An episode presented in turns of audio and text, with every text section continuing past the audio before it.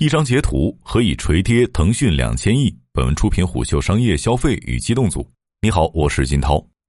一则谣传再次将游戏版号相关话题裹挟进舆论中心。二月二十一号，当雪球用户发帖让腾讯当日收盘跌百分之五点二三，市值蒸发超两千亿港币时，不曾有人料到港股游戏概念股会以如此戏剧性的方式集体下跌。哔哩哔哩跌百分之九点五九，快手跌百分之七。网易跌超百分之三点七七，更让人始料未及的是，在腾讯方已辟谣截图内容后，次日腾讯股价仍在续跌，甚至还拖累科技股接二连三的跳水。表面看，腾讯股价下跌与两则消息有关，一则是雪球用户疯狂的熊猫二三三发帖称，腾讯的同事证实了又被锤了，而且是重锤，足以颠覆腾讯的大锤，估计新闻快出了。另一则是午后社交圈开始流传游戏公司二零二二年不新发版号的传闻，且有新传闻称监管将持续加强青少年防沉迷，对废土题材、娘化男性、美化日本军国主义、无政府主义、耽美等题材严监管，一律都不允许。这些消息进一步加深了市场的恐慌情绪。事实上，针对二零二二年是否停发版号。国家音数协游戏工委相关负责人对《每日经济新闻》澄清指出，没有这样的消息，且国家新闻出版署相关部门表示，目前仍在正常接收游戏公司的版号申请。对此，一名申万研究员指出，网传的版署新规并经不起推敲，我们对其所谓的最新持非常怀疑的态度，因为不论是禁止全球同服、单机实名制，还是禁止换皮游戏，亦或是二次元相关监管。以及禁末日废土题材等，都是两年前甚至是更早就有的监管细则，何来最新监管呢？不过，自从去年七月二十二号游戏版号核发按下暂停键后，至今已经有七个月未有任何新版号过审了。要知道，游戏版号并非申请就会下发，中间有个数月乃至一年的等待期。如今，国家新闻出版署暂停了游戏版号下发，游戏大厂还可以背靠充沛资金以及此前上线的游戏支撑营收。但对于小厂商、独立游戏人而言，版号迟迟不下发，团队和游戏都有可能被耗死。鉴于此，很多社交平台上的各种小道消息早已满天飞。虽然各种留言的版本细节不尽相同，但核心内容都在2022年是否会发放新的游戏版号上摇摆，并且大多持悲观态度。甚至随着悲观情绪的弥漫，很多游戏从业者已经在谋求转行或者是买版号自救了。不过，即便没有上述两则谣言，腾讯股价就能稳住吗？与大家对那名雪球用户的过度关注不同，有雪球大 V 认为，腾讯股价下跌始于午后，在其股价加剧下跌后，该用户才发了所谓“重锤腾讯”的帖子。本质上，腾讯股价跳水并非完全由该帖子引爆。至此，就不难理解文章开头所提出的问题：腾讯为何会领跌港股游戏概念股？因为以腾讯在香港市场的重要性，无异于资本市场的定海神针。很多投资者一度将腾讯视为游戏概念股的风向标，坊间也有“腾讯之于游戏，好比茅台之于白酒”的说法。即便不放大腾讯之于香港资本市场的重要性，单从其现阶段股价也能看出一些端倪。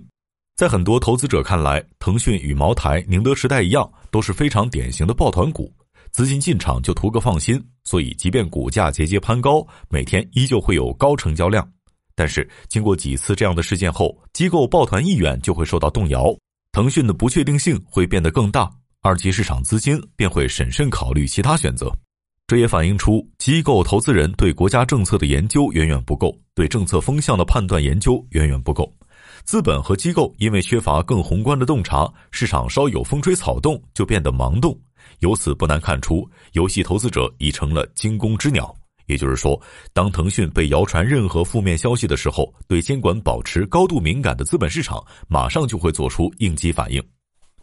这也就不奇怪，为什么雪球用户截图疯传的当天就带动腾讯股价下跌超百分之五。这说明资本对于政策的敏感，如今已然到了风声鹤唳的地步。正应了那句俗话：“对于悲观市场而言，一根羽毛也会压垮信心。”然而，让人意外的是，在腾讯被锤跌超两千亿港元市值紧急辟谣后，二月二十二号，腾讯股价仍旧续跌不止。可见，关于游戏版号的谣传之外，市场捕捉到了更为危险的信号。据《二零二一中国游戏产业报告》数据显示，二零二一年中国游戏市场实际销售收入两千九百六十五点一三亿元，比二零二零年增长一百七十八点二六亿元，同比增长百分之六点四。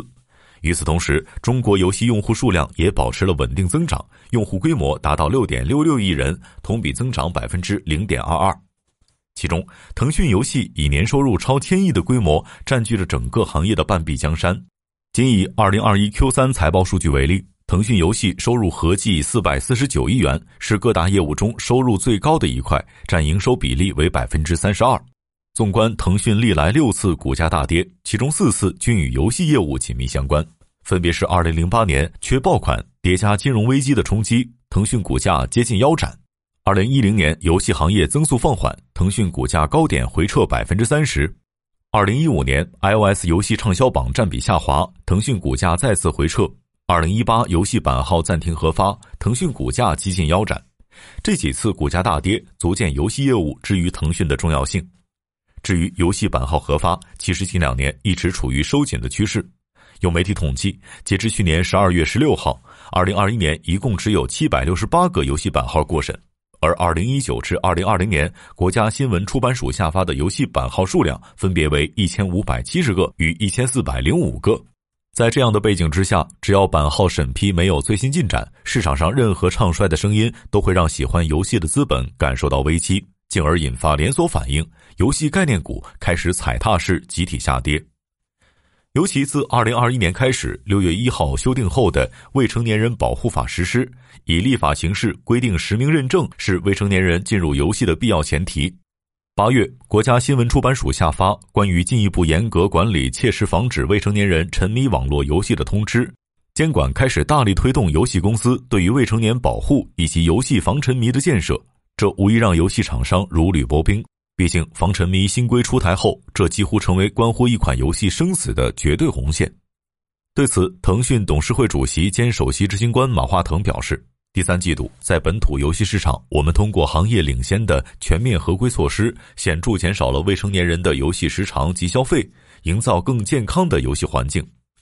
什么叫显著减少未成年人游戏时长及消费？翻译成大白话就是：腾讯在持续加大防沉迷投入之后，发现未成年人的钱不赚也罢，毕竟其对于国内游戏流水大盘的贡献也就几个点。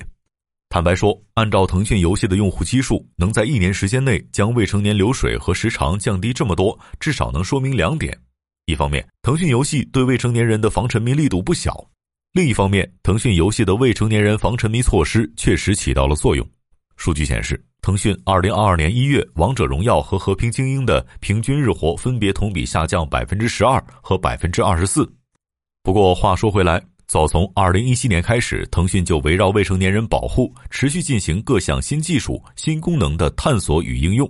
为什么直到二零二一年突然就成效显著了呢？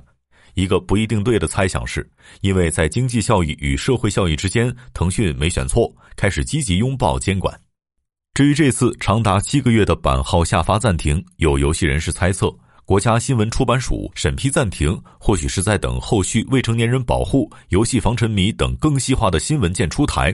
对游戏厂商的版号审批细则也会做出对应调整。还有从业者认为，强推游戏实名制以后，很多游戏要重做验证系统，并重新提审版号，这或许是国家新闻出版署暂缓新游戏版号下发的原因之一。